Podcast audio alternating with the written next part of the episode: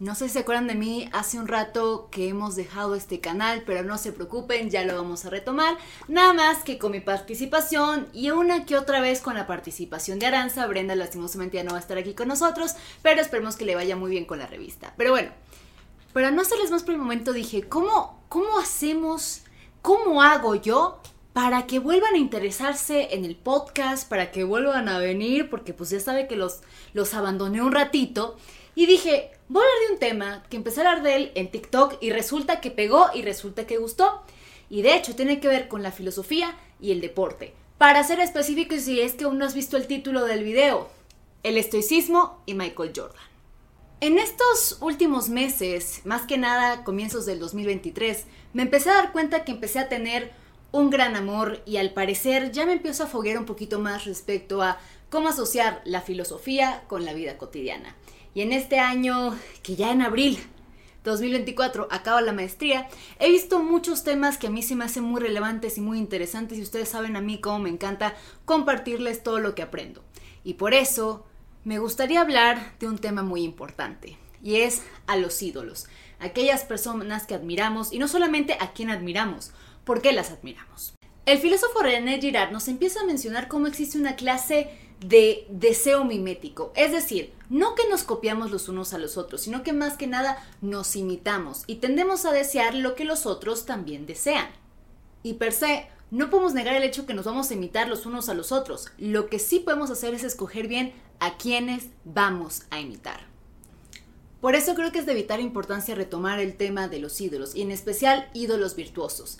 Retomo este tema con Aristóteles y con el estoicismo más adelante y te van a leer cómo lo voy a hacer.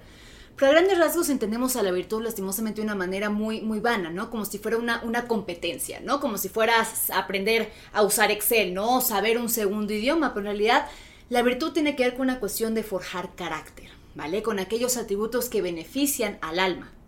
Atributos, por ejemplo, como lo que pueden ser o actitudes con las que pueden ser ser prudente, ser disciplinado, ser responsable, ser valiente, ser una persona justa, honesta, bondadosa, etcétera, etcétera, etcétera. Lo más curioso de toda esta situación, a mi parecer, es que muchas veces admiramos a aquellas personas, pero no necesariamente por estas virtudes de carácter, sino lastimosamente por cosas que posteriormente van a comentar los filósofos estoicos que son las virtudes neutras. ¿Qué serán aquellas virtudes neutras? Bueno, pues las que ni suman ni restan, ni benefician ni perjudican, como lo que son, por ejemplo, el dinero. Tener dinero no me hace ni más ni menos virtuoso. La apariencia física, aunque todo el mundo ande enalteciendo la apariencia física y cómo se ven las demás personas, en realidad es algo completamente, eh, completamente neutro porque no tiene nada que ver con tu carácter o con quién eres. Y por otra parte, lo que es, por ejemplo, la fama, el prestigio, el ser bueno en algún deporte. Por eso creo que es bueno retomar Ay, gordo. Por eso creo que es bueno. Ya me distrajiste. Por eso creo que es bueno volver a retomar la postura de por qué admiramos a las personas que admiramos. Y a mí me gusta mucho utilizar el ejemplo de Michael Jordan. Si ustedes son aficionados de básquetbol como yo, eh, van a poder notar que Michael tiene una carrera bastante persistente, aunque pues ya sabemos que se retiró para jugar béisbol, pero ahí fue un, un desliz, nada, lo hizo con completa convicción. Pero algo que se me hace muy interesante es que lastimosamente vemos hoy en día a estos ídolos como lo pueden ser estrellas, ¿no? Artistas en el medio ya sea musical o en el medio de las películas, de las comedias. Y lo más interesante, ah, también deportistas, ¿no? Obviamente. Pero ¿por qué los admiramos? Esa sería la verdadera pregunta. ¿Por qué admiramos a estas personas? ¿Será por las virtudes neutras como lo son su fama? ¿Como lo es su dinero? ¿Su belleza? Talento por el talento nada más, porque hay que entender, por ejemplo, artistas como lo que puede ser, por ejemplo, mi diosa Miley Cyrus, ¿no? O sea, sí, sabemos que nació talentosa, pero también es una persona disciplinada, también es una persona constante y que prácticamente durante todos estos años se ha seguido preparando para seguir teniendo esa voz tan increíble que tiene y dar los conciertos que da. Por eso Michael Jordan es un caso interesante, porque Michael Jordan no es virtuoso simplemente por ser considerado uno de los mejores o incluso el mejor basquetbolista de todos los tiempos o mínimo hasta ahora. De hecho, lo que se admira de él es su disciplina, su responsabilidad, su determinación, su valentía, su coraje Y ojo, no estamos diciendo que Michael Jordan fue perfecto, porque no lo fue y nadie lo es y ningún ídolo lo va a ser. Pero lo más importante aquí, a mi parecer, es poder rescatar aquellas cosas que hacen a Michael Jordan una persona digna de admirar por las razones correctas.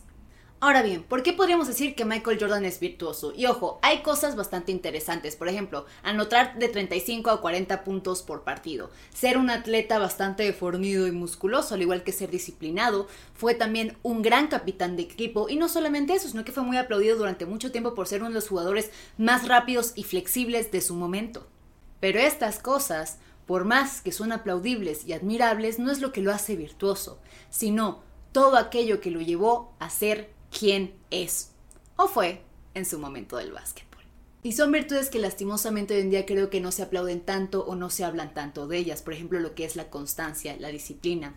Aristóteles dice algo muy interesante y es que todo esto tiene que ver con la cuestión del hábito.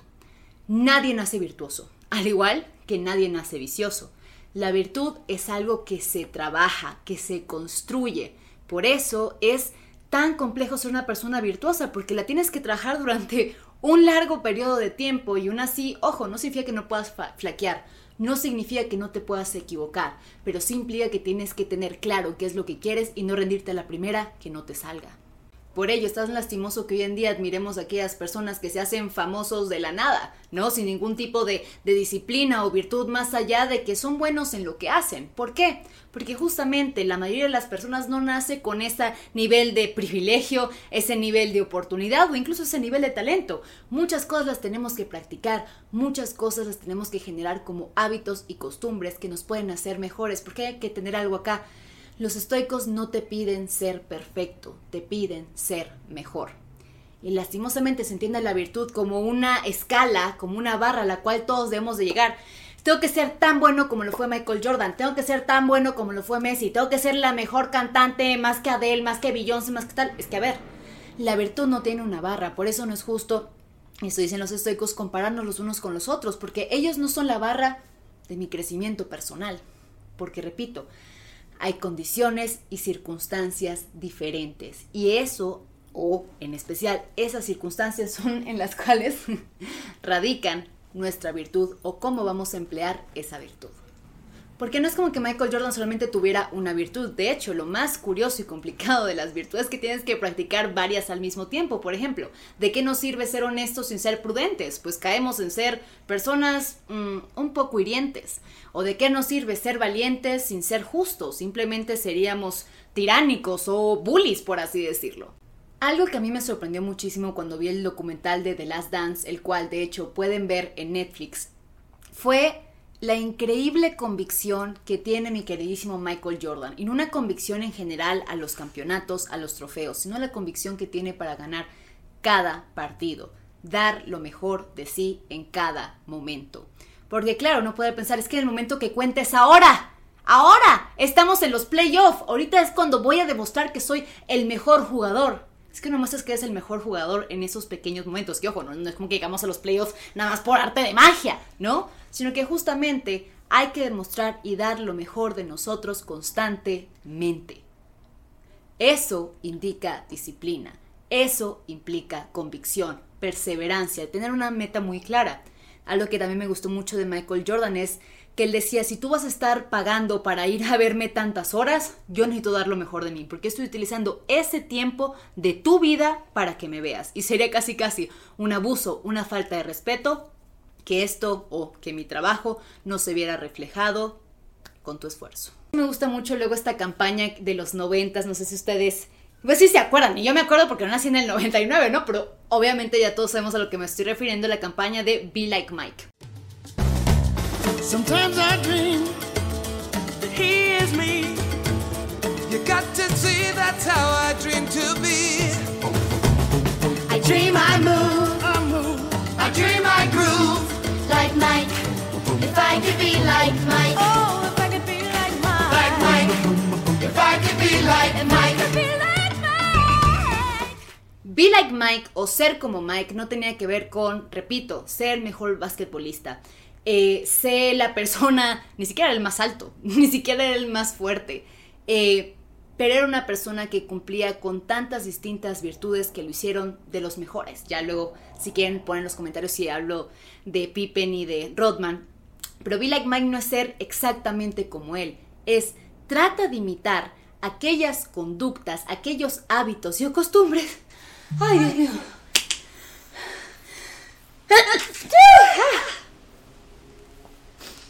Comercial. Aquellos hábitos y costumbres que hacen que Mike fuera Mike, repito, perseverancia, consistencia, valentía. Ah.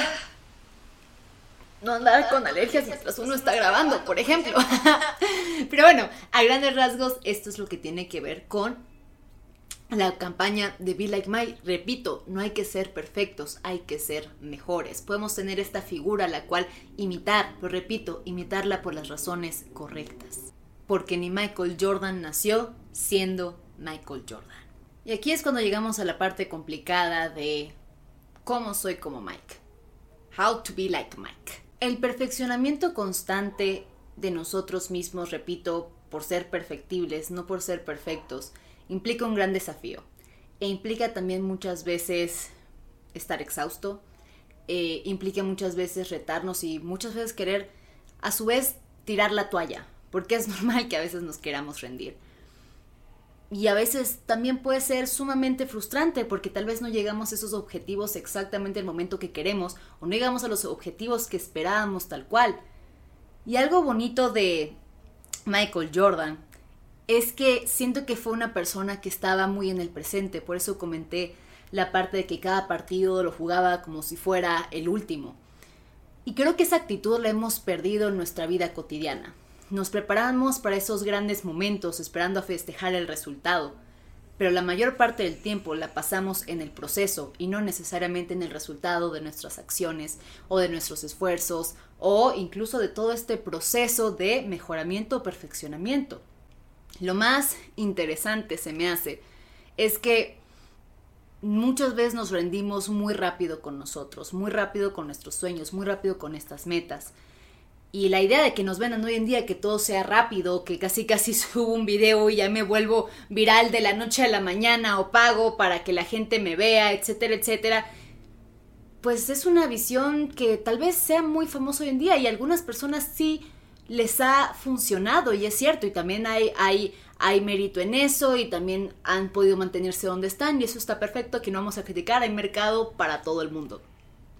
Pero sí creo que es necesario retomar la idea de que ¿Qué te hace creer a ti que eres la excepción? ¿Qué te hace creer a ti que vas a ser ese uno en un millón que nada más esforzándote tantito vas a salir adelante y vas a ser el mejor en el que haces? Esto es una visión de hecho ilusoria. Por eso repito, los ídolos que seguimos, ¿por qué los seguimos? Por ejemplo, no es para tirarle a esta persona, ¿no? Dudo que vea el video. Ah, pero, por ejemplo, el, conejito malo. ¿Qué pasa con el conejito malo, no? Y la gente que escucha su música, pues adelante, ¿no? Pero algo que yo he visto comúnmente, y estoy, aquí estoy hablando de mi experiencia personal de un sector de la población así, em, que lo admiran por las cosas incorrectas. Lo admiran porque tiene dinero, porque es famoso, eh, porque revolucionó el género de la música urbana, por así decirlo, em, o reinventó el reggaetón, em, porque es inclusivo. Y Ojo, no es que esta persona no tenga virtudes, no tenga cosas positivas, de seguro sí, pero mucha gente quiere esta vida aspiracional de los millones, de los carrazos, de la fama, del reconocimiento. Y repito, no es que no se pueda hacer, pero ¿cómo pensamos que vamos a llegar ahí? Nada más con la idea de ser famosos, nada más con la idea de generar dinero. Llegamos a, o podríamos llegar a donde llegan esas personas, no solamente con esas cualidades, privilegios que dicen muchos, ¿no? Sino con cuestiones internas, con cuestiones de carácter. Porque era muy bonito de la virtud es que los estoicos querían que permanezcamos con este carácter, con esta virtud en el caos, es decir, no ser voluble ante las situaciones externas. ¿Cuántas cosas no les pasaron a, a Michael Jordan cada vez que iba a meterse a un, a un partido? A veces, ¿no? Sintiéndose mal, la gente tirándole, de todo, ¿no? La muerte de su padre. Es decir, muchas adversidades pudo haber pasado a esta persona y por eso creo que es un personaje que yo admiro tan, tan fuertemente Y es porque independientemente de lo que esté pasando afuera, él puede permanecer imperturbable. Ojo, no digo que no le afectaba, les aseguro que les afectó. Lo que me refiero es que incluso sabiendo que están estas situaciones difíciles, tiene el objetivo claro. Y tener ese objetivo claro con independencia de lo que esté pasando afuera y no ver que nuestra actitud, nuestra vida, quiénes somos se vea mermado por cuestiones externas, cambiantes, porque al final las cosas afuera cambian y los problemas son tantos y muchos distintos, ¿no? Que no podemos hacer que eso nos traiga para abajo. Y ese es el nivel, yo creo que de valentía que le admiro tanto a este señor Michael Jordan. Y es por eso que la próxima que ustedes escojan su ídolo o aquella persona a la cual imitar, pregúntense y plantéense, ¿por qué la admiro? ¿Por qué la sigo? ¿Qué actitudes yo podría imitar? ¿Qué virtudes yo podría aplicar en mi día a día, en mi cotidianidad, para no ser como esa persona? sino para acercarme a una mejor versión de quien soy. Y es por eso que a mi parecer hacer esta reflexión de estos personajes, como lo puede ser Michael Jordan, posteriormente me dicen en los comentarios si quieren que hable de Pippen o de Dennis Rodman o de cualquier otra, otro tema, con muchísimo gusto lo podemos hacer. Y no sé, los quiero dejar con esa reflexión. Pongan en los comentarios qué virtudes admiran, a qué personas imitan. Y pues nada, nos vemos en el próximo episodio. Cuídense muchísimo y me encantó verlos otra vez por este canal. Bye.